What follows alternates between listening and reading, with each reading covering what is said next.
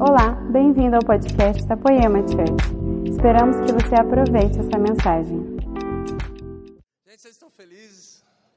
Estou muito feliz de estar aqui, gente. Estamos em casa, com todo o nosso time podendo ministrar hoje. E eu quero ser bem breve, amém? Eu vou realmente ser bem breve. É, eu quero falar hoje com vocês sobre graça, reino e graça sobre graça.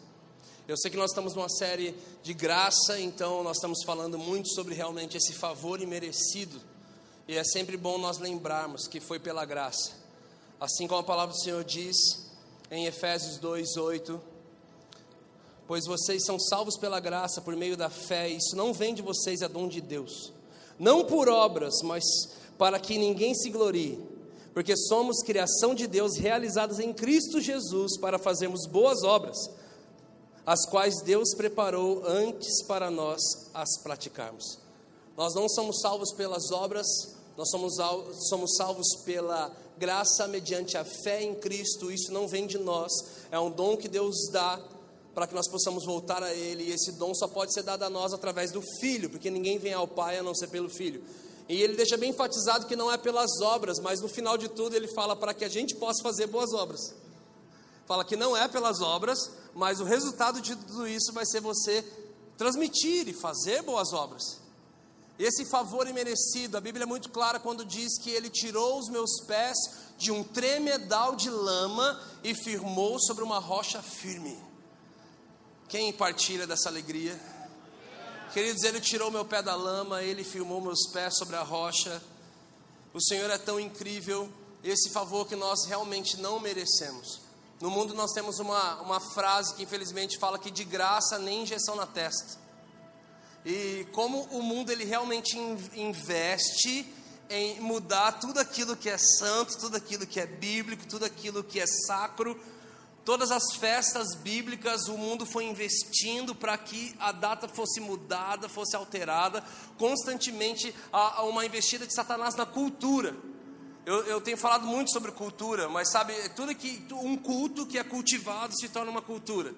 Então, a sua família tem algumas manias que elas estão cultivando, é uma cultura que vem desde os avós, veio para o seu pai e agora vem para você. Eu não sei como é lá na sua casa, quais são as suas manias, mas eu lembro que na casa dos meus pais não tinha como você almoçar sem camiseta, não tinha como você almoçar com boné, e não tinha como ninguém almoçar se tivesse faltando uma pessoa na mesa. Eu lembro que eu trouxe esses valores para minha família, trouxe esses valores para minha casa. É algo que foi cultivado. Bruno, é algo bíblico? Não, não são coisas bíblicas, mas são coisas que são cultivadas. Tudo que é cultivado se torna uma cultura.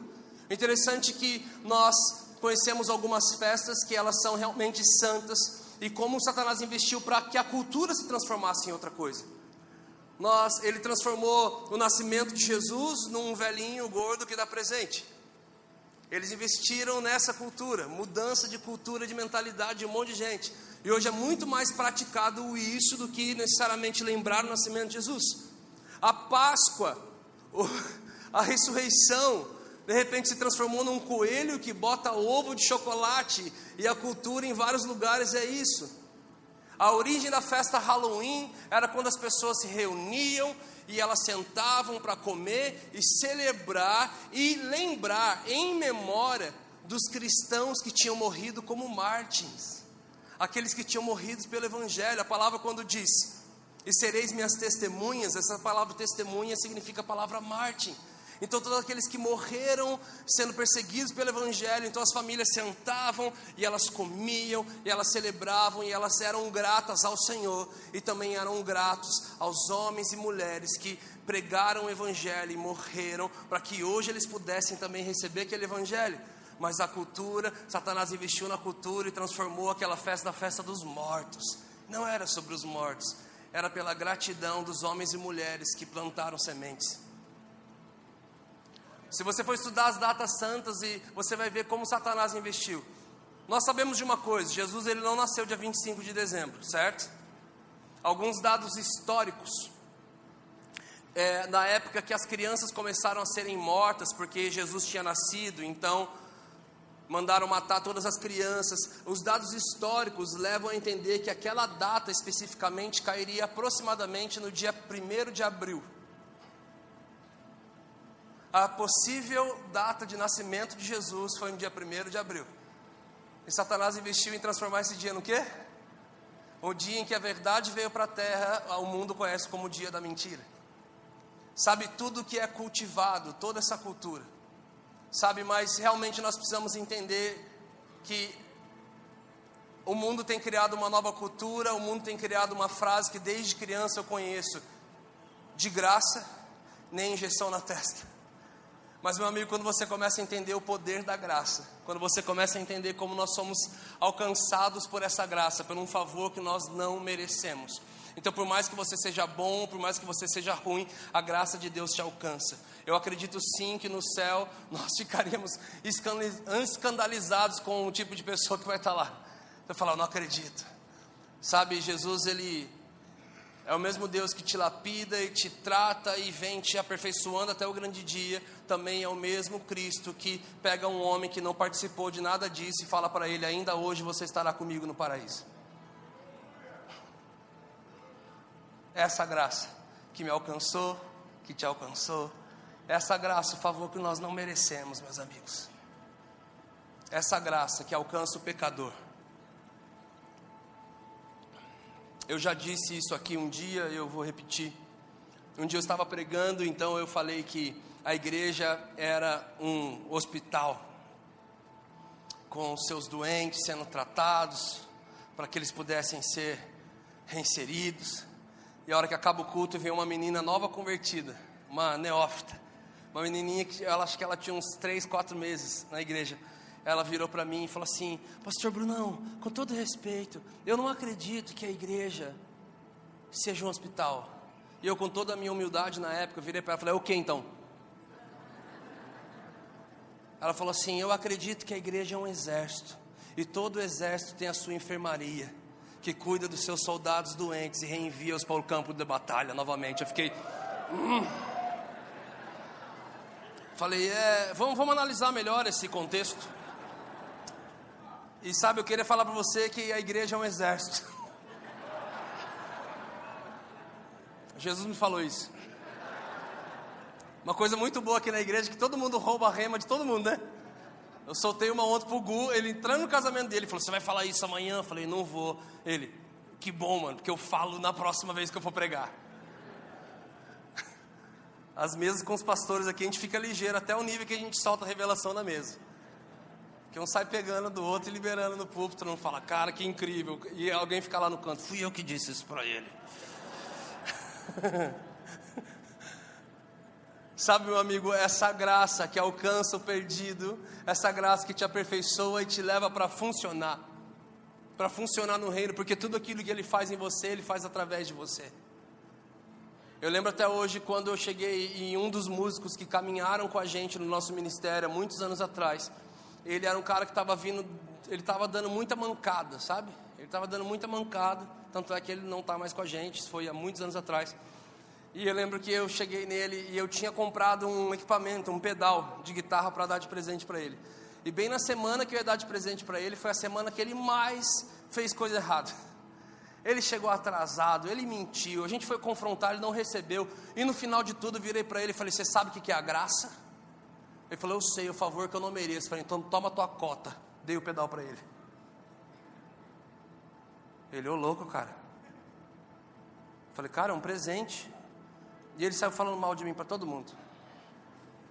Os caras falavam: Cara, mas ele te deu um pedal. Mas ele disse que é a cota da graça. Sabe, queridos, essa graça que nos alcança. Eu queria é, realmente fazer que nós, você possa entender que essa graça ela te aperfeiçoa, essa graça ela pega um ela pega um homem conhecido como um fujão, um assassino, como Moisés transforma ele num libertador de 3 milhões de pessoas. Ele pega um Jonas, um tímido, um sem ousadia, mas que ele está malhando trigo no lagar, ele, ele, ele, ele não está parado, ele está lá preparando pão com gosto de vinho, num lugar secreto, e, e ele levanta ele para ele derrubar os altares. Eu queria falar que ele pega um menino que não fazia nada direito e ele começa a mudar seus lábios, ele começa a colocar a palavra na sua boca, ele começa a mudar o seu caminho, a sua ótica. aquele que roubava não rouba mais, aquele que matava não mata mais, aquele que mentia não mente mais. É, é incrível o processo da graça que vai nos aperfeiçoando no meio do caminho. Uma coisa que me deixou muito leve na minha liderança foi não ficar com olhos de urubu em cima de pessoas assim, sabe? Vamos ver se ele responde, vamos ver se ele responde, vamos ver, rompe, rompe, rompe, rompe, rompe. Um dia eu entendi que, João, que Samuel, no encontro dele com, com, com Saul, Saul recebe de Samuel, Saul recebe do profeta Samuel um óleo, um destino e um processo. E o processo dele é, é, muito mais incrível que o nosso, porque o processo dele era, era, era cartilhado. Talvez se eu falar assim, quem realmente sabe o que, que vai acontecer com a tua vida daqui 2, 3, 4, 5, 10 anos, talvez nem todos vão poder levantar a mão. Você está no processo de muita coisa. O interessante é que ele abraça um processo que era bem cartilhado e ele sabia o que ia acontecer. Esse processo falava para ele: olha, você vai sair daqui, você vai passar pelo vale de Tabor, você vai encontrar três homens, eles vão te oferecer alguns elementos, você vai aceitar tantos do que eles vão oferecer, você vai passar por uma pedra. Gente, era, era, era muito legal, né? Você saber tudo que você tem que fazer. E no final, a Bíblia diz que o processo dele, no final, você vai encontrar um grupo de músicos, um grupo de profetas, tangedores. Eles vão estar descendo o monte, tocando seus instrumentos. Você vai entrar no meio deles e você vai começar a profetizar para quê? Para que toda a cidade olhe e diga: Mas não é Saul que só cuidava de jumenta e agora ele está profetizando no meio dos profetas? Sabe o que isso quer dizer, meu amigo? Que todo aquele que realmente abraça o seu processo e ele conclui, a última parte da, da, do seu processo vai ser sempre o corpo de Cristo te denunciar. Não era aquela menina que só dava trabalho. Não era aquele cara que só dava trabalho no GC. Não era aquele cara que só dava, não era aquela pessoa que só era, era uma treta em pessoa. E agora ele está uma bênção. Não era aquele que só cuidava de jumento e agora está profetizando. Não era aquele lá endividado que devia para a cidade inteira e agora ele está tendo condição de suprir para outros. Não era aquele que só dava trabalho e agora ele profetiza. Agora ele é um homem de Deus, porque todo aquele que abraça o processo, meu querido, a graça, a graça que te chama, a graça que te que te envia, é a graça também que te aperfeiçoa. Porque nós também somos aperfeiçoados nesse ambiente. Eu queria falar para você, agora além de falar sobre graça, eu quero falar para você sobre reino. E sabe, o reino fala sobre a, a graça que te potencializa. Por onde você quer chegar com isso? A graça é o favor divino para alcançar o pecador, mas nós não podemos limitar a graça somente a isso. Olha o que a palavra do Senhor diz lá em Tito. Tito capítulo 2, verso 11 e 12. Presta atenção. Porque a graça de Deus se manifestou salvadora a todos os homens. Ela nos ensina a renunciar, ó, porque a graça de Deus se manifestou salvadora. Primeiro nível da graça, a graça te salva. Mas ela não para aí. A graça não é somente sobre pecado. A graça não é somente sobre salvar o pecador e sobre também levantar aquele que está caído. A graça de Deus se manifestou para salvar todos os homens, mas ela também nos ensina a renunciar à impiedade às paixões mundanas e a viver de maneira sensata, justa e piedosa nesta era presente. A mesma graça que te tirou de um lodo de pecado é a mesma graça que vai te impedir de voltar para esse lugar. É a graça de Deus. E sabe, uma coisa que sempre me chamou a atenção, e se você for pesquisar, você vai ver várias linhas, você vai encontrar vários comentaristas, vários estudiosos e teólogos é, realmente falando sobre o espinho na carne. Alguns falam que o espinho na carne era uma doença nos olhos do apóstolo Paulo. Quem fala sobre o espinho na carne é o apóstolo Paulo. Alguns vão dizer que esse espinho na carne era uma doença nos olhos dele, porque lá em Gálatas ele diz que ele teve um problema nos olhos, então ele teve que entrar na cidade, e por, por esse motivo ele acabou pregando o evangelho para os Gálatas e, e tudo aconteceu.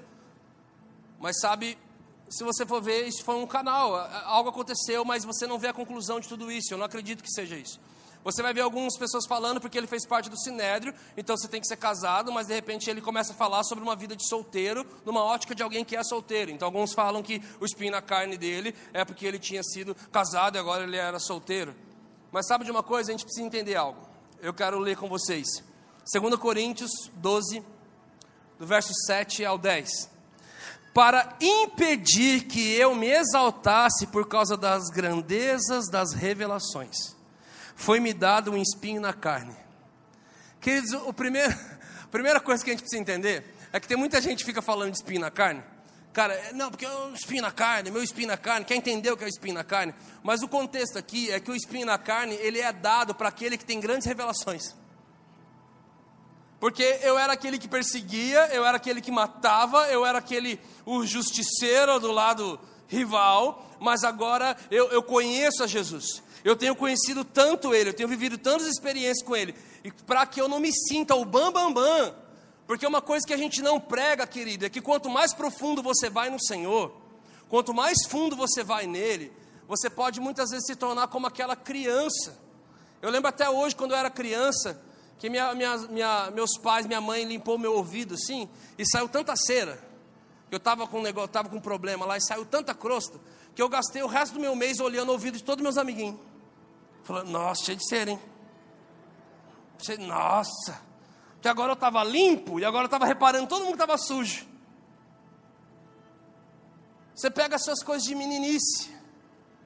Quando eu era criança, eu ganhava um tênis novinho, então ele estava zerinho, eu andava assim, ó, que eu não queria nem que ele sujasse. E aí eu ficava reparando no tênis de quem estava sujo. Sabe, queridos, por causa dos níveis de revelação e por quão mais profundo eu estou indo nele, para que eu não me ensoberbecesse, para que isso não gere em mim soberba, altivez. Sabe, porque a pior coisa que pode acontecer na sua vida, meu amigo, é em dias como esse, eu estar tá falando alguma coisa, mas lá dentro do teu espírito você fica assim, ó, já conheço isso, já ouvi isso. A pior coisa que pode existir para a vida de um cristão é você se acostumar. Lembre-se do povo da cidade de Jesus, que ali houve pouco milagre por causa da familiaridade. A familiaridade com a revelação, a familiaridade com o texto, a familiaridade com a palavra, a familiaridade com as pessoas. A familiaridade pode te afastar. A familiaridade faz com que muitos homens que operam em dom de cura não consigam funcionar na sua própria casa porque ali ele não passa do menino que só dava trabalho na escola. Sabe? Por causa das altas revelações, por causa dos grandes níveis de revelação, foi que Deus permitiu que eu tivesse um espinho na carne. Um mensageiro de Satanás para me atormentar. Por três vezes roguei ao Senhor que tirasse de mim, mas ele me disse: Minha graça te basta pois o meu poder se aperfeiçoa na fraqueza. Portanto, eu me gloriarei ainda mais alegremente em minhas fraquezas, para que para que o poder de Cristo repouse em mim. Por isso, por amor de Cristo, regozije-me nas fraquezas, nos insultos, nas necessidades, nas perseguições, nas angústias, pois quando sou fraco é que eu sou forte. Ah, meu amigo, Alguém aqui essa semana já se regozijou, ficou feliz quando um problema chegou? Alguém aqui já ficou feliz quando os insultos vieram? Alguém aqui ficou felizão quando chegaram você? Nossa, cara, não queria te falar, mas estão falando de você. Falaram isso, isso e isso de você. E você olhou para a pessoa e falou: Ah, glória a Deus, cara. Como é que ele pôde falar que eu vou me gloriar nos insultos? Eu vou me gloriar nas injúrias, eu vou me gloriar nas necessidades. Necessidade, meu amigo. Eu sou um dos caras que mais prego sobre necessidade e propósito. Eu detesto a necessidade. De, ah, eu estou precisando. Sabe, querido, eu quero ter para quem está precisando. Vamos lá. Mas o Senhor fala que ele, ele se gloriava. Porque ali ele encontrava o seu nível de fraqueza e ele realmente entendeu que a graça do Senhor bastava para ele. Mas para isso é necessário a gente entender que o espinho na carne, querido, tem gente que é tão fofoqueiro, tão fofoqueiro, tão fofoqueiro, que se Deus chegar nele e falar assim, faça uma pergunta, ele ia falar: Eu quero saber qual é o espinho na carne de Paulo. Quero saber, era o B.O. Deus, ele, ele era gay. Ele era divorciado, tinha outras mulheres. Qual era o espinho na carne dele? Sabe de uma coisa, queridos? A primeira vez que o espinho, espinho na carne não é citado somente essa vez na Bíblia, sabia? Espinho na carne, ele também é citado pela primeira vez lá em Números, capítulo 33, verso 55. É isso, isso. Verso 55, ali o Senhor está dando uma instrução para o povo dele sobre os cananeus. Ele está falando assim: se vocês não expulsarem os cananeus na terra que vocês vão habitar, eles serão para vocês como espinho na carne. E o Senhor ainda fala: se vocês não fizerem isso, o que eu faria com eles, eu vou fazer com vocês.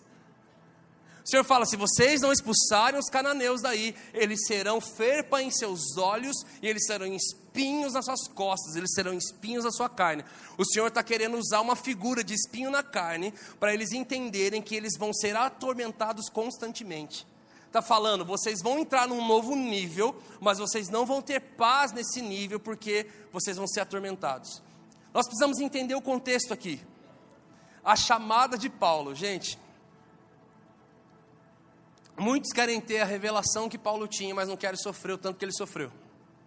Quem lembra quando Paulo foi chamado, caminho de Damasco?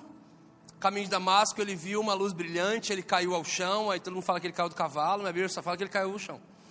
Ele caiu ao chão, então ele, ele, ele ficou cego, essa voz falou para ele ir para Damasco, e, e, o Senhor falou com ele: Eu sou Jesus a quem você me persegue. Ele fica lá três dias cegos dentro de uma casa. Então o Senhor fala com um servo dele chamado Ananias, e fala assim: Ananias, vá até a rua tal, rua direita, casa tal, vá lá, tem um servo lá que eu quero que tenha, eu quero que você fale com ele.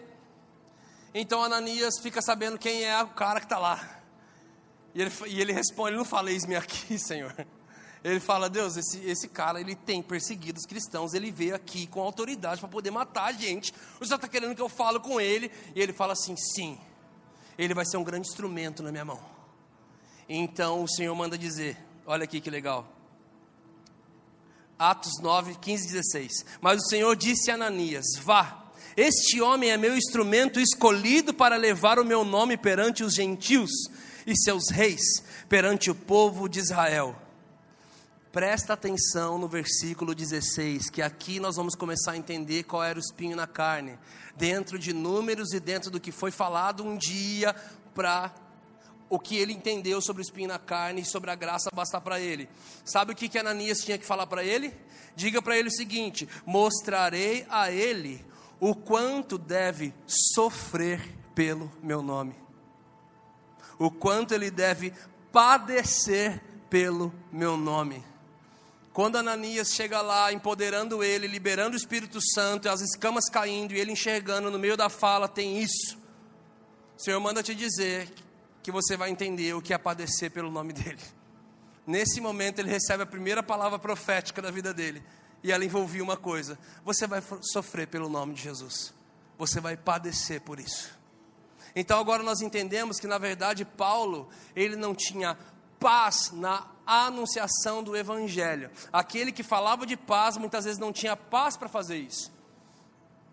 Queridos, sabe o que é isso? Fala que todas as vezes que nós precisamos expandir, a conta não fecha, a conta não bate.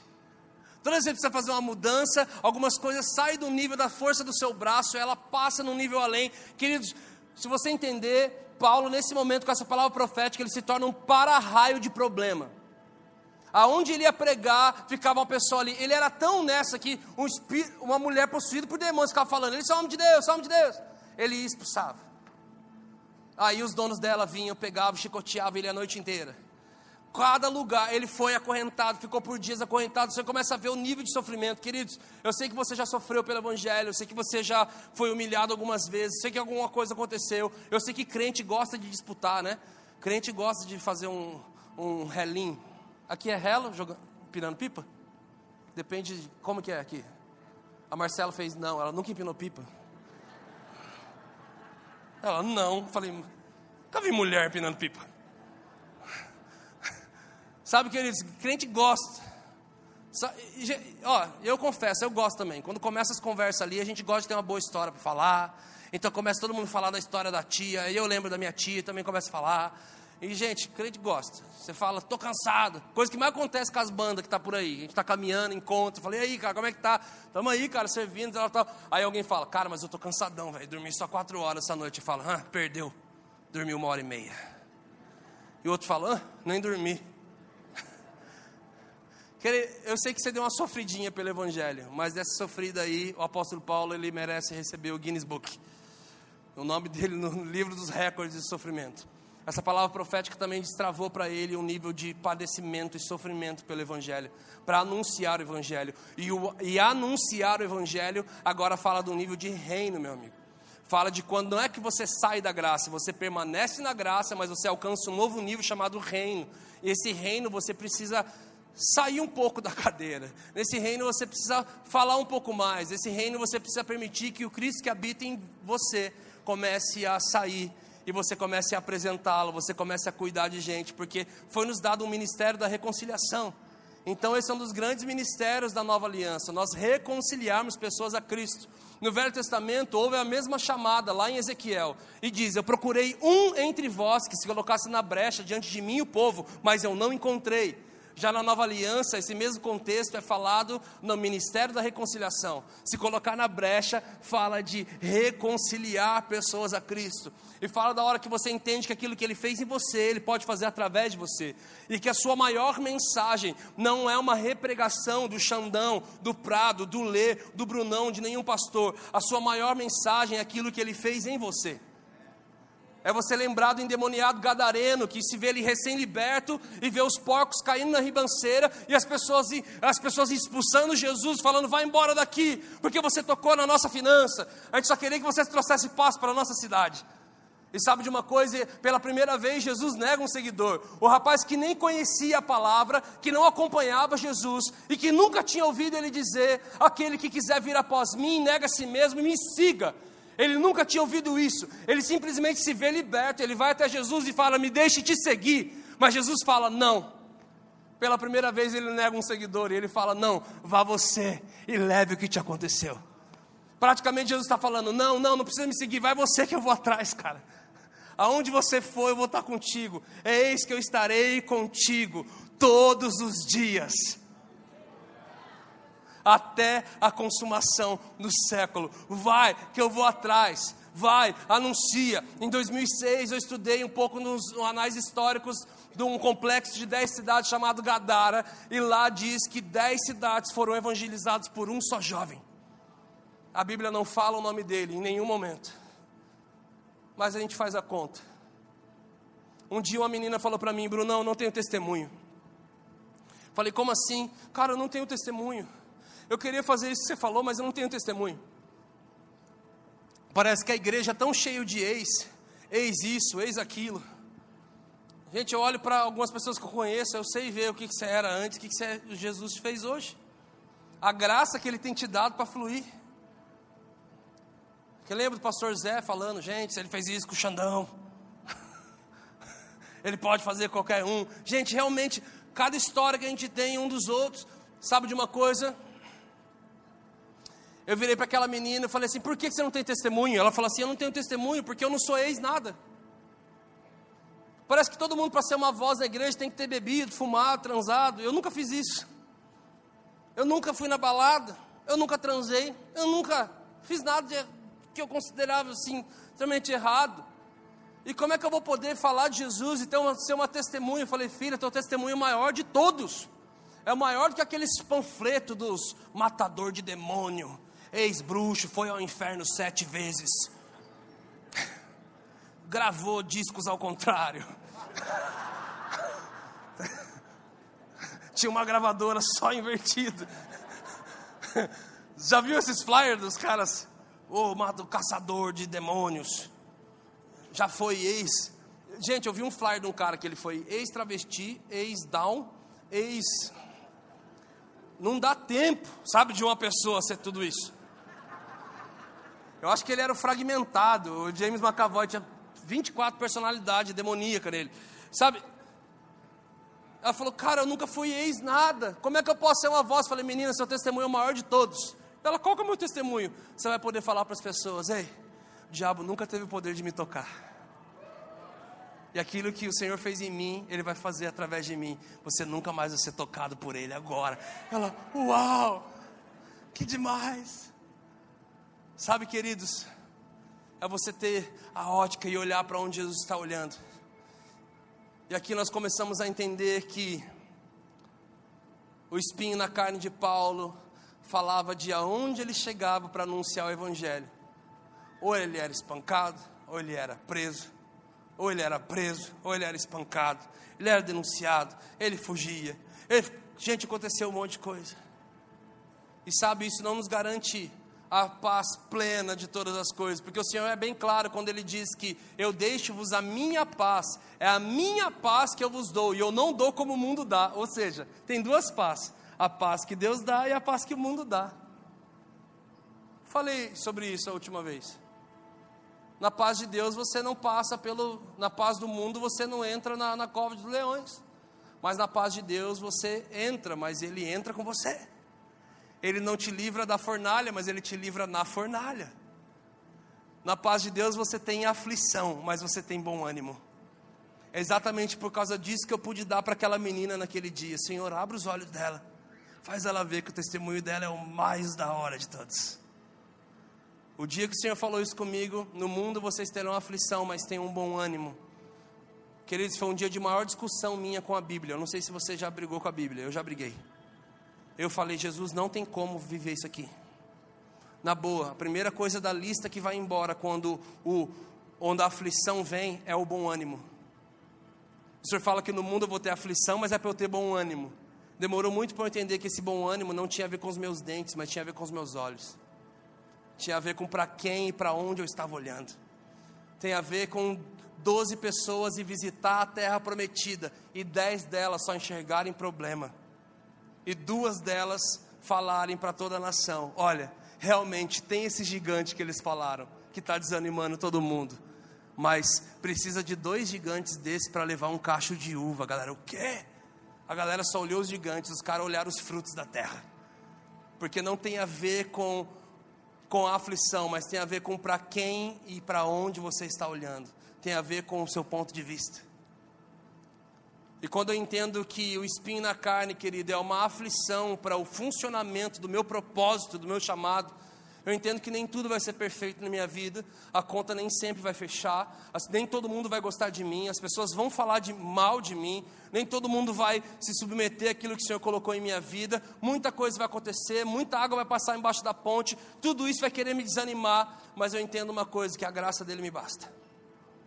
A graça bastar, querido, fala de ambientes intimidadores. Eu não sei se você já teve oportunidade de viver um ambiente intimidador. Queridos, eu amo, eu aprendi a, a amar ambientes intimidadores. O que, que são ambientes intimidadores, Brunão? São os ambientes que você se sente um nada. São os ambientes que você fala, meu Deus, eu não, eu não dou conta eu não consigo. E no final da conta, no final de tudo, você vai falar: "Meu Deus, deu tudo certo". Ambientes intimidadores. Eu morei numa cidade, morei em várias cidades e uma delas era uma cidade bem pequena. Então um dia eu eu caí em pecado e a cidade inteira ficou sabendo. Todas as igrejas da cidade ficou sabendo que o filho do pastor era um menino pecador e aquilo me deixou com depressão, aquilo quase me levou ao suicídio, aquilo me fez perder vários amigos, aquilo me fez chegar em qualquer lanchonete da cidade e o silêncio pairar. Aquilo me fez chegar em qualquer sorveteria da cidade e de repente, silêncio, todo mundo ficava olhando. Aquilo fez com que meus amigos mandassem mensagem para mim e falava: "Meu pastor pregou sobre você hoje, cara". Eu falei: "É? O que, que ele falou?" Ele pregou sobre Icabode, foi-se a glória de Deus e usou você de exemplo. Três anos se passaram. Um dia meu pai fala para mim, filho, tem a reunião do conselho de pastores. Por favor, leva essa, esse convite aqui para o pastor lá que é o presidente do conselho, os pastores de todas as igrejas da cidade, e, e fala para ele que eu não pude ir na reunião. Então eu fui lá e eu só entrei assim escondido. Falei, olha, meu pai pediu para entregar isso, Deus abençoe. Aquele pastor vira para mim e fala assim, filho, pega o violão A gente vai começar a reunião com os pastores. Canta uma canção aqui para o Senhor. Eu, igual a Ananias, né? Fala, tudo bem? Eu, na hora, já virei para ele e falei assim: Você está brincando com a minha cara, né? Ele falou assim: Por que, filho? Eu falei assim: Porque todos os pastores aqui falam mal de mim há mais de três anos, inclusive você. E agora você quer que eu toque para vocês? Ele falou: Não, eu pedi para você tocar para o Senhor, não para gente. Eu falei: perdi.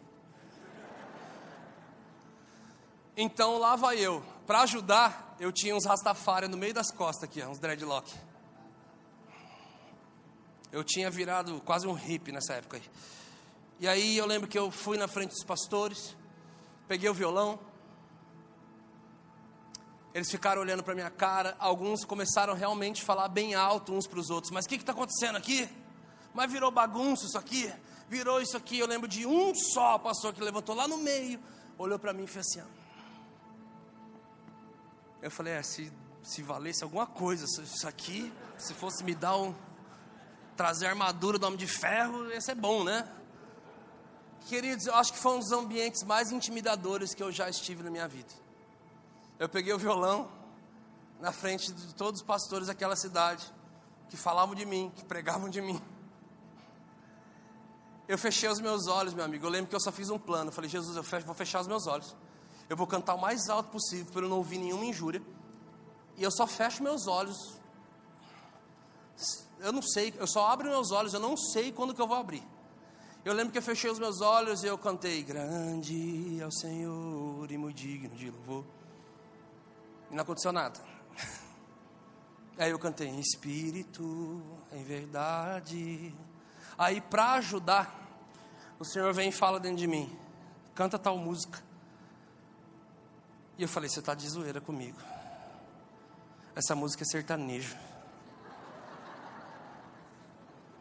O senhor canta ela. Foi a primeira vez que eu tentei abrir um pouco o olho para ver se não tinha ninguém filmando.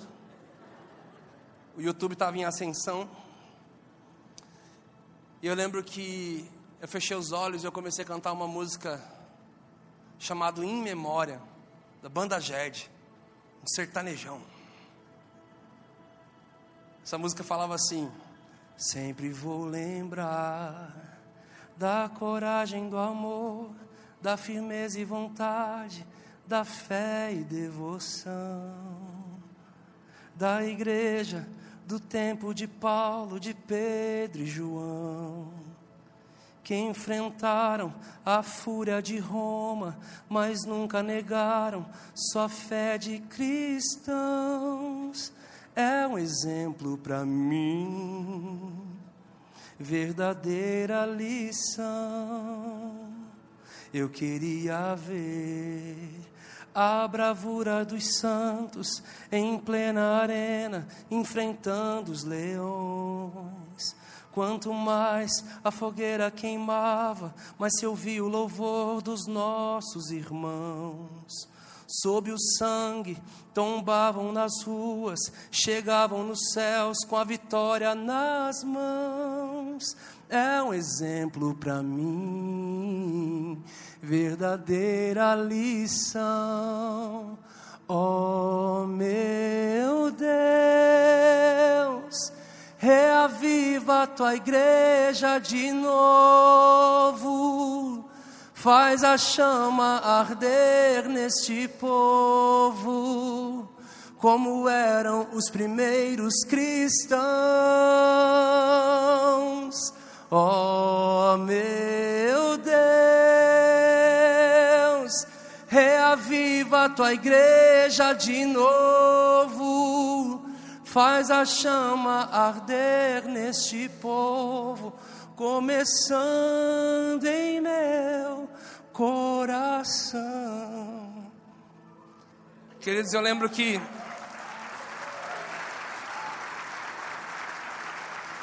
Eu lembro que nesse momento eu comecei a ouvir alguns barulhos que eu não tinha ouvido. E pela primeira vez naquela manhã, depois de muito tempo, eu tive a coragem de abrir os olhos. E para minha surpresa, Jesus tinha vindo. Mas ele veio com tanta força que os únicos pastores que não estavam no chão estavam pendurados no banco, igual roupa no varal. Tinha até presbiteriano, metodista, batista, estava todo mundo no manto.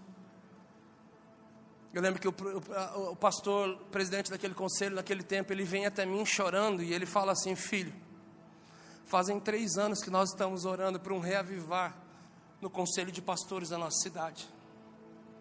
Eu quero dizer em nome de todos que ninguém esperava que isso fosse vir através de quem veio. Bruno, nesses últimos três anos você teve algum lugar em Jesus e nós estivemos falando de você. Nós queremos te pedir perdão. Todos os pastores daquela cidade, eles colocaram a mão sobre a minha cabeça eles liberaram perdão, eles me pediram perdão e eles falaram: Jesus, nós enviamos ele, nós liberamos ele para viver aquilo que ele tem para viver. Eu não era pastor naquela época e ele terminou a reunião falando: Nós queremos te convidar para fazer parte do conselho de pastores da cidade. Eu falei: Mas eu não sou pastor. Ele falou: Mas nós precisamos de você aqui, cara primeira, minha primeira ordenação foi pelos próprios pastores da minha cidade. Isso não tem a ver com a minha honra, com a minha glória, queridos. Isso tem a ver com um grande ambiente de intimidação. E o maior poder que o ambiente intimidador tem, sabe qual é? Te tirar todo o merecimento. Porque tudo que eles falavam e tudo que aconteceu, eu só lembrava de uma coisa: Jesus, eu não, eu não mereço isso. Eu lembro que no meio do caos da minha vida, no meio de tudo aquilo, alguém chegou em mim, pegou nos meus ombros e falou assim: Cara, foi você que fez, a escolha foi sua, você errou, o Senhor vai te levantar. Mas se um dia você chegar a pensar que as coisas estão dando certo por causa das suas respostas, porque você é um super filho de Deus e um cara mais incrível da terra e a última bolacha do pacote, por favor, lembre desses dias. Lembra do dia do menino que ele só errou e ele só deu mancada e ele feriu muitas pessoas. Nesse dia você vai lembrar que você nunca mereceu estar naquele lugar. Jesus vai fazer coisas incríveis na sua vida e Ele tem feito. Jesus vai fazer coisas incríveis na sua vida, mas sabe? Às vezes é bom você lembrar quem você era, para você ser grato por quem Jesus está te tornando.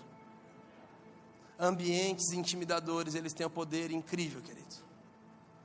Lá na sua empresa, lá na sua faculdade, lá na sua escola, na anunciação do Evangelho. Ambiente intimidador quem nunca pegou aqui, você era novo convertido, você não sabia nem os livros da Bíblia, você não sabia nem achar Apocalipse, mas apareceu um demônio lá na tua frente. Falaram, vem aqui, expulsa. Você fala, Deus do céu, está amarrado, está amarrado, está amarrado. Ambientes intimidadores, queridos, eles têm um poder incrível por si próprio. Uma outra coisa que eu vivi num ambiente como esse. Eu lembro que um dia nós fomos em Porto Velho e nós estávamos ministrando lá, então alguém foi nos levar para Jocum, e a, a, base da Jocum de Porto Velho é a base, é a maior base da Jocum da América Latina, é enorme. E eu lembro que eu, eu sempre quis fazer Jocum, sempre quis, e Jesus nunca deixou. E aí eu lembro que eu sempre quis ir para lá, e, e, eu conhecia a história, eu lia livros de várias pessoas que começaram naquela base, inclusive estava lá. Gente, eu fui lá porque eu só queria tomar um café com eles, eu queria estar perto dos meus heróis na fé. Eles eram os meus heróis na fé. Tinha pessoas daquela base que eles ficaram é, mais de 15 anos morando com uma tribo indígena, que tinha o seu dialeto próprio, mas não tinha sua escrita. Então essa pessoa aprendeu o dialeto e ela desenvolveu a escrita daquele dialeto e alfabetizou aquela aldeia através do Novo Testamento. Sabe, eu falava, Jesus, se a conversa é galardão, eu acho que eu vou trabalhar de doméstica na casa dessa galera. Eu vou ter que lavar a casa deles, limpar a casa deles no céu, sabe? Eles vão ter uma casa com vista para a sala do trono. As obras desses caras são muito grandes. Eu só queria ir tomar um café e de repente está eu e Felipe lá de frente com aquele bando de missionários. Eles falaram assim: prega. Eu falei: o quê? Falou, prega. O Felipe viu o jeito que eu fiquei. Eu fiquei pálido, fiquei branco, fiquei verde, minha pressão baixou. Isso faz muito tempo. E o Fê falou, cara, você está mal. Eu falei, eu estou péssimo. Ele falou, por quê? Porque eu vou ter que pregar para eles. Ele falou assim: o que, que tem? Eu falei: o que, que tem? Eu vou falar de morte. Eles vão dar a lista de 10 amigos deles que morreram na janela, 10, 40. Eu vou falar de renúncia.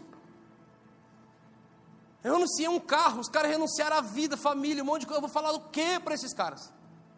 E eu lembro que eu fui lá e fiquei, vamos ministrar e vamos falar. E, gente, no fim de tudo, a graça do Senhor se aperfeiçoou na minha fraqueza. O poder de Deus se aperfeiçoou na minha fraqueza. Eu lembro que nós fomos embora de lá e ainda estava todo mundo para o chão sendo restaurado. As pessoas falavam, Brunão, aquelas pessoas que mais estavam chorando lá, faz uns seis anos que elas não choram, cara, porque a missão enrijeceu o coração deles.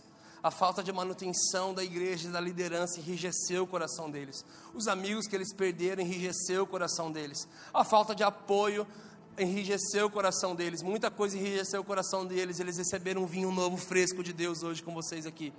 E eu só pensava em uma coisa: Jesus, a Sua graça realmente se aperfeiçoou, o Seu poder realmente se aperfeiçoou na minha fraqueza. Há dez anos atrás, nós gravamos o nosso primeiro CD. Ele é só na Deep Web para você encontrar ele a gente não tem o físico e não está na internet também. Eu acho que da galera toda aqui, só o Xandão ouviu, não foi? Acho que só o Xandão ouviu. Eu tô com uma voz extremamente moleque, né? Quero entender. Era terrível. Tem umas músicas boas lá. E eu lembro que nós fomos anunciar o lançamento desse CD de uma banda que ninguém conhecia. Então nós saímos com uns cartazes e nós saímos de cidade em cidade eu e meus amigos no meu Escort 86. E eu lembro que eu saí pelas cidades, eu ia entrando em cidade, eu ia pendurando em poste, em loja, em rádio, igreja. Eu fui fazendo isso durante dias. Durante dias eu fui fazendo isso. E em um dos dias, gente, não tinha GPS, o celular mal não tinha nem internet para você entrar. No, só tinha que ter muito dinheiro para você conseguir ter um celular desse. Só que os, os boys da igreja era quem tinha o V3, lembra? Aí tinha um que colocou um V3 dourado assim, né? Falava, mano. Sabe? Eu lembro que nesse dia nós fomos andando, andando, andando, andando. De repente eu parei numa cidade que eu nem sabia o nome. A hora que eu cheguei nas Casas Bahia, eu falei assim: qual o nome dessa cidade? Aí falaram para mim: Paranaíba. falei: que estado que é? Falaram: Mato Grosso. Eu virei para meus amigos e falei: cara, a gente veio parar no Mato Grosso. Ninguém vai ir essa distância para lá. Mas demorou, vamos lá. Então nós começamos a colocar alguns postes. Aí um vendedor da Casa Bahia falou assim: Cara, vai na rádio da cidade. A rádio é aqui, ó, virando ali. Explicou a rádio, falou: Vai lá. E quem sabe vocês conseguem falar? Só tem uma rádio na cidade. A cidade inteira ouve. Vocês não precisam ficar colocando cartaz. Eu falei: Demorou. Fui na rádio e deu meio-dia. E aí eu estava com muita fome. E meus amigos começaram a falar, cara, vamos falar rapidinho lá, porque tem que ir embora, a gente está com fome, meu Deus do céu, a gente foi parar no Mato Grosso, a gente não sabe nem como é que volta para casa, vamos lá. E de repente eu fui, bati na rádio, e bati na porta da rádio assim, era uma casa e o portãozinho pequeno aberto, eu entrei, bati na porta, nada, bati de novo, nada, toquei a campainha e nada, meus amigos buzinaram lá dentro do meu carro, falou, cara, vamos embora. Falei, é verdade, vamos embora. E eu fui. E de repente, eu não sei o que aconteceu, mas sobrenaturalmente, os meus pés me levaram de volta. Me levaram de volta para lá. E eu voltei para aquilo e meus amigos, o que aconteceu? Eu falei, não sei. Bati de novo, toquei de novo, nada. Aí meus amigos gritaram: Brunão, a gente está longe de casa, velho. A gente não sabe quantas horas vai demorar para voltar. Eu falei: Verdade, estamos longe. Eu fui e voltei. E bati de novo. E eles ficaram: Cara, o que está acontecendo? Eu falei: Não sei, gente. Não sei.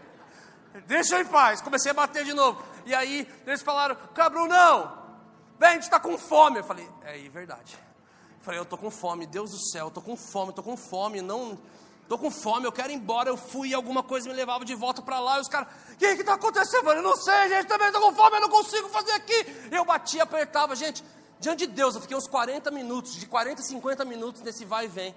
Meus amigos ficavam com raiva, eles ficavam rindo, eles tinham crise de riso. Eles falavam, mano, o que que deu no Brunão? Depois de 50 minutos batendo naquela porta, eu chutei a porta, fiz de tudo. Eu não sei como uma mulher abriu, assustada. Ela parecia um mormon, assim, a mulher, sabe? Toda cinza, assim. Eu falei, não funciona a campainha, tia? Ela, oi? Aí eu expliquei, a gente é uma banda gospel, eu já estava já bravo já. A gente é uma banda gospel, a gente vai lançar o nosso CD, e vai ser lá em Fernandópolis, e eu quero entrar aí e falar para a galera agora, isso aí.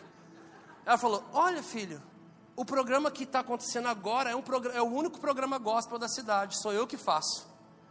E falta 15 minutos para acabar. Vamos fazer o seguinte: entra aqui, Você está com o CD aí? Falei, todo. Ela, vamos soltar uma música, eu vou deixar você falar. Então ela falou. E aí ela soltou a música, a música era um reggae. Ele falava: Minha vida está em ti, meu prazer está em ti, quero em todo tempo te louvar, por mais que difícil for, eu vou entregar o meu louvor para aquele que sempre me amou primeiro. Olha como eu rimava, tudo rimadinho. E aí ela falou, ela falou, ela ficou, gostou da música, ela virou para mim e falou assim: Bruno, é, faz um convite para o pessoal que está aí. Então eu, eu peguei no microfone da rádio e falei: Olá, ouvintes, telespectadores da Rádio Paranaíba, que é o Brunão, Ministério Morado. Eu queria estar convidando vocês para estar mais perto de Jesus, para conhecer o coração. Eu não consegui falar do CD do lançamento, eu comecei a pregar. E no auge dos meus cinco minutos de pregação, ela falou: tem que acabar. Eu falei: então tá bom, a gente vai lançar um CD de tal também, se vocês puderem ir, vão lá. Acabou o programa, ela ficou, ela gostou da gente, falou: que legal, tem mais CD para fazer aqui propaganda e tal, para a gente sortear. Eu falei: que legal, faz aí uma força para a galera aí. De repente nós estamos saindo da rádio, aquela mulher atende o telefone e ela fala assim: calma, calma, calma. Porque tinha uma pessoa chorando do outro lado. Ela falou assim: o Bruno, o Bruno está em horário de almoço. Não, o Bruno que está aqui? É. Eu falei assim: Tó. Eu falei: quê? Telefone para você. Eu falei: ah, algum pastor gostou da música, fazer um convite. Quando eu atendo, é a minha vez de atender o telefone e falar: calma, calma, calma, moça, o que está acontecendo? Do outro lado da linha, uma mulher gritando em prantos, chorando. E ela gritando começa a falar para mim: Moço, meu nome é Thaís. Há três meses atrás eu sofri, eu sofri um acidente de moto com meu noivo. E nesse acidente meu noivo morreu. Nós estávamos correndo atrás das coisas do nosso casamento. Toda a nossa casa está dentro de um cômodo. Além do meu noivo morrer, eu fiquei numa cadeira de rodas, eu estou paralítica. Há exatos 15 minutos atrás eu estava com tudo pronto para me suicidar e tirar minha vida e cortar meus pulsos. Eu estou sozinho na minha casa. E eu ouvi o vizinho ouvindo a rádio nas alturas. E estava tocando uma música que falava que a minha vida está em ti. Eu falei, que vida! Que meu noivo está morto.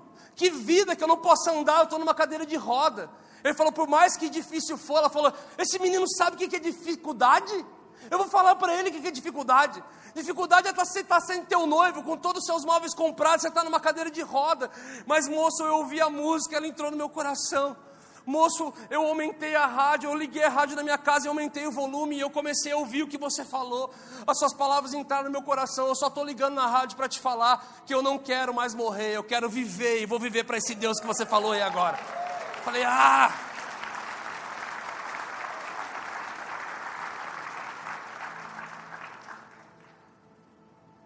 No dia que a minha carne estava fraca, a minha fome, os meus amigos, tudo estava colaborando para que eu só fosse embora. O poder de Deus se aperfeiçoou na minha fraqueza. Eu entendi que eu fui parar naquela cidade que eu não sabia nem como, não sabia onde. Não era sobre o lançamento de um CD, mas era sobre uma música que precisava ser salva. Sabe, queridos, a graça que te chamou do pecado, que te tirou do pecado, tirou seus pés da lama, firmou sobre a rocha é a graça que também te envia, te aperfeiçoa e te capacita. E tenha mais fé no Senhor nos ambientes intimidadores. Porque eu sei que tudo aquilo que é anunciado, a palavra não volta vazia. Eu sei que palavras como essa hoje não vão voltar vazia. Se prepare também para dias intimidadores. E vão ser nesses dias que o Senhor, você vai ver um nível de graça do Senhor.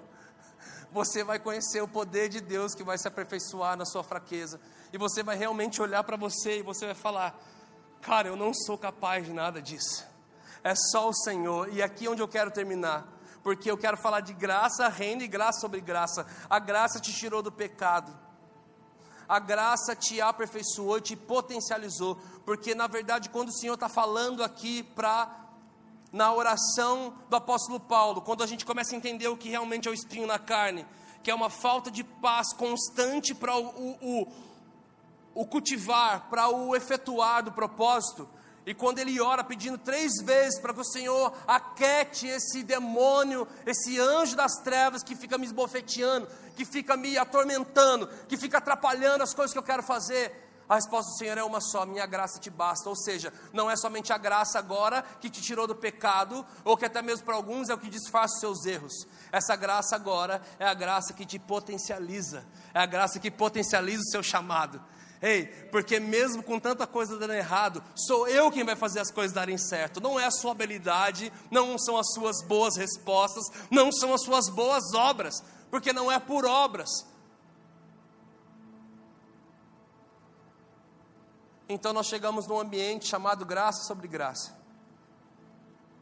A graça sobre graça, queridos, é a graça que eu devolvo, é ações de graça é você ver o fruto do seu penoso trabalho no reino, você se alegrar, mas você não ficar com nada disso para você, você devolver tudo isso ao Senhor, porque dele, por ele e para ele são todas as coisas. Eu não me glorio. O apóstolo Paulo diz, e é sobre ele mesmo eu conheço um homem que há 14 anos atrás subiu ao terceiro céu, viu coisas que ao homem não é possível dizer, ouvi coisas que aos homens não é possível reproduzir. Então eu não vou me gloriar nas minhas experiências espirituais. Ele termina falando: Eu vou me gloriar nas minhas fraquezas. Eu vou me gloriar em quando eu não fui capaz e Ele foi capaz por mim. Em quando eu não consegui e foi Ele quem fez porque a palavra do Senhor diz lá em João 15, 5: Porque sem mim nada podeis fazer. Queridos, não adianta nada você entrar para o seu Mateus 6,6 e ele não gerar em você Oséias 6,6. Tem muita gente que tem um excesso de Mateus 6,6. Você entende quando algo está dando errado no Mateus 6,6? Quando dentro dele o Oséias 6,6 não é gerado. Oséias 6,6 vai dizer: Eu não quero sacrifícios, eu quero misericórdia.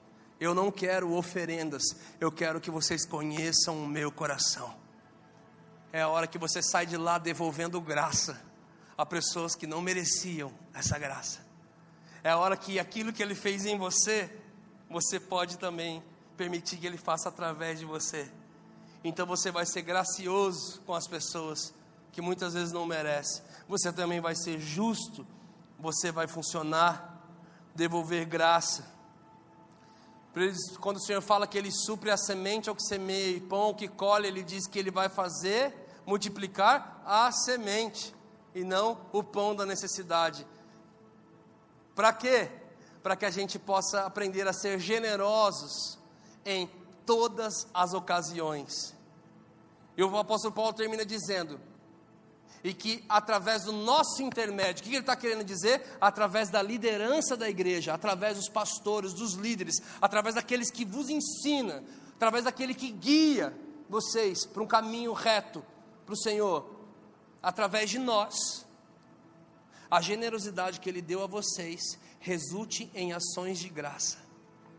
É por isso que nós sempre estamos aqui ensinando, fazendo ofertório, falando, gente, vamos honrar o Senhor, vamos honrar o Senhor. E tem gente que fala que o pastor só pede dinheiro. Não, biblicamente é através de nós que a sua generosidade volta ao Senhor como ação de graça. Mas uma igreja madura, ela é tão madura quando não precisa mais ter um pastor lá falando para você, seja generoso, você já aprendeu. É a hora que você devolve graça para as pessoas. Tem pessoas do nosso time que jejuavam dias, oravam demais, mas sempre quando chegava em alguém não conseguia devolver graça. Falava, ah não, Bruno, não consigo, mano. Aquele cara saiu tal semana, foi pra balada, agora tá ali, firmão de mordida. Falei, cara, calma, velho. Olha a tua história, olha a dele. Cara, você tem pai e mãe. Você sabe se esse cara tem pai e mãe? Você foi pastoreado por caras incríveis. Quem cuidou desse cara? Ele está vindo, vamos dar uma oportunidade, vamos dar chance, vamos dar graça, vamos caminhar mais uma milha vamos lá. E eu falei, cara, lê Zé 6,6. Então ele veio, cara, isso mudou minha vida, Brunão. Eu sacrificava demais e não tinha misericórdia de ninguém. Eu descobri que o Senhor não quer os meus sacrifícios, Ele quer a misericórdia, Ele não quer minhas oferendas, Ele quer que eu conheça o coração dEle. Em conhecer o coração dEle, não vou dar oferendas, eu vou ter ações de graças. Eu vou devolver ao Senhor aquilo que Ele fez em mim. E para encerrar, queridos, eu quero simplesmente ler um verso com você.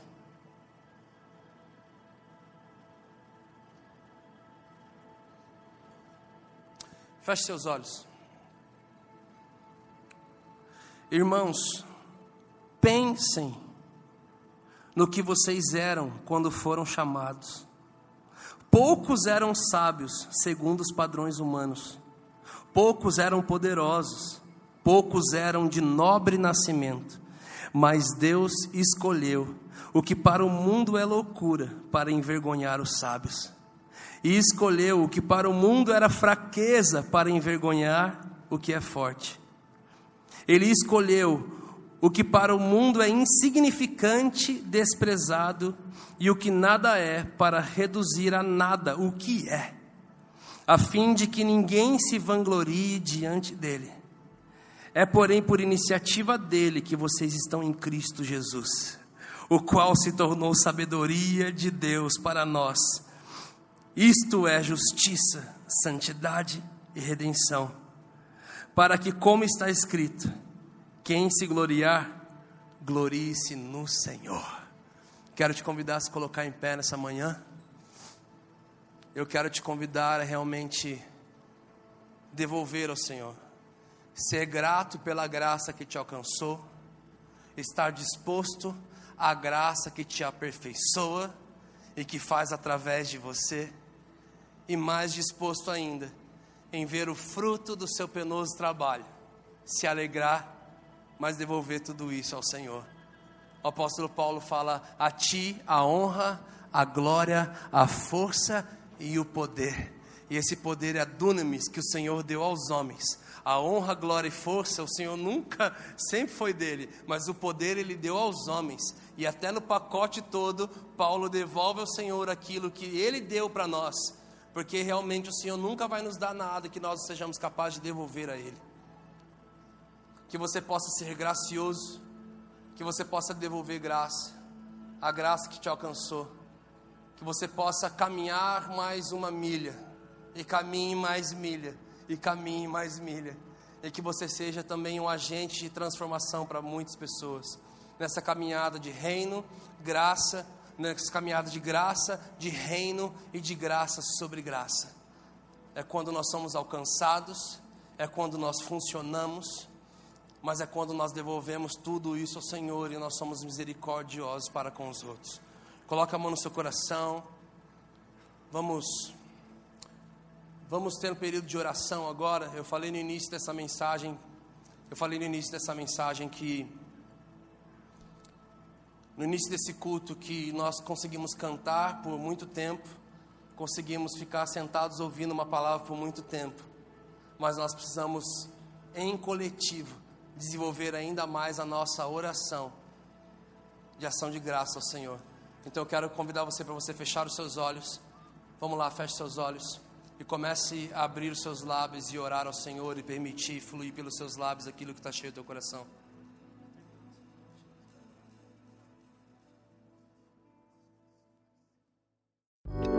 Essa foi uma mensagem da Poema Church. Para você ficar por dentro de tudo que está rolando, siga nossos perfis nas redes sociais.